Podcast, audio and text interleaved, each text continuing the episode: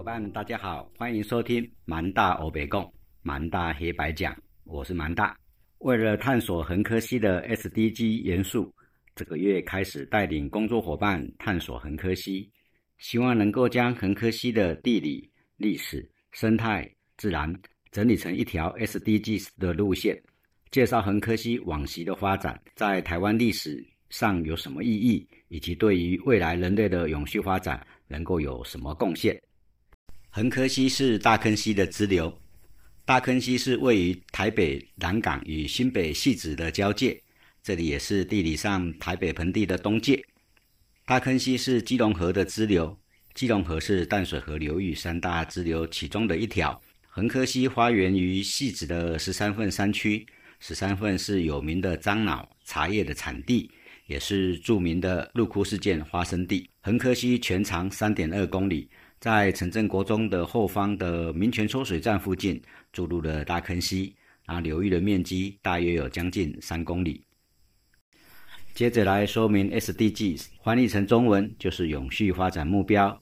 因为近代以来工业革命的快速发展，科技的日新月异，加速了气候变迁、经济与社会的不平等，而全球气候暖化、天灾频仍，加剧了天然灾害。减少了粮食生产，更危及了人类的生存与发展。因此，在二零一五年的时候，联合国提出了十七项的人类永续发展目标，指引全球共同努力，期盼能保护生态、发展经济与实现社会的公平与正义，维持人类的永续发展。所以，SDGs 永续发展目标是为了保育人类，对，就是为了保育人类。可是现在，人类有将近八十亿的人口，并非稀有动物。有需要保护跟保育的吗？那是因为人类非常聪明，是世界上最聪明也是最优秀的动物。可是人类的聪明过了头，现在正在亲手毁灭这个让人类变得更聪明、更优秀的环境。地球经历了几千万年的努力，才创造出一个适合哺乳类动物发展的气候环境，让哺乳类动物继恐龙之后，成为地球的主宰。人类经过了几百万年的努力，才演化成哺乳类动物的佼佼者，爬上了世界的顶端。而人类社会快速发展的结果，却是破坏了自然环境，形成经济剥削、缺乏公平与正义的社会，危及了人类未来的发展。简单来做一个比较：如果我们待在空气污浊的房间，是不是会觉得头昏脑胀，感到昏昏欲睡？如果处在森林的空气清新环境，就会让我们感到身心舒畅、灵感与创意爆发。因此，清净的空气是我们人类进化的动力之一。但是，我们现在正在破坏这个让我们优秀的环境，大量的开采、燃烧化石燃料，将亿万年来地球所有植物光合作用吸收、储存在地底下的碳挖出来，重新燃烧，释放到空中。如果空气中碳含量增加，不仅会形成极端气候造成天灾频仍，也会影响后代的发展。当人类不再顶尖优秀，就会有其他的动物取代我们，成为地球的主宰。我们的工作团队在捷运南港展览馆站集合，经过台北县市交界的南港桥。南港桥在二二八事件期间，有八位台北的贤达人士遭到政府杀害，包括台北高等法院法官吴鸿奇。当时的国民政府针对异议人士未经审判任意逮捕杀害，毫无法治观念，甚至连法官都遇害。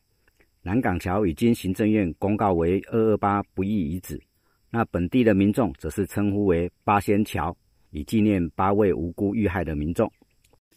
后来政府制定二二八事件处理及赔偿条例，规定二二八为和平纪念日，强调族群和谐与和平的重要性。最近开始进行转型正义。对于往昔的不义历史展开法律及道德追究，希望能对未来的发展指明方向。联合国在二零一五年发布人类永续发展目标，第十六项就是和平、正义与健全的法治机构。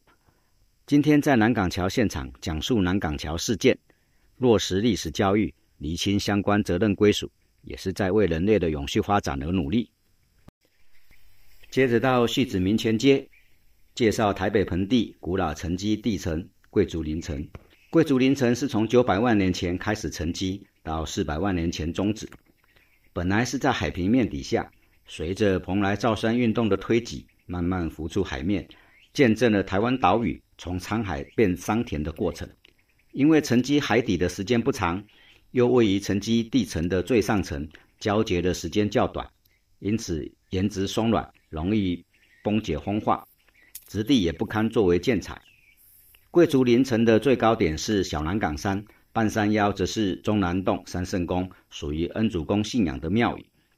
明缺街旁边的贵族林城有日本时代挖掘的防空洞，现存还有五个，可惜太久未整理，环境是有点脏乱。再来就是前往横科溪，探索横科溪分洪道、滞洪池跟横科溪整治工程。横科溪整治是将横科溪水分流，平时流经市区。洪水时，则是经过分洪隧道，直接流到抽水站，减少洪水的危害。经过整治的横科溪下游，水流平缓，到处充斥的无锅鱼，也就是台湾鲷。中游的溪流，则可以看到马口鱼、溪鸽以及石斑，都是台湾溪流的原生鱼类。现场有老老钓客啊，钓取台湾原生鱼类，准备带回家喂养巴西龟。巴西龟是外来种，真是令人无言啊！那我们沿着横科溪走到早草丛生处，眼看已经中午时分了，便结束这半天的探访行程。预计下个礼拜再来继续走访。谢谢大家今天的收听，那我们下期节目再见。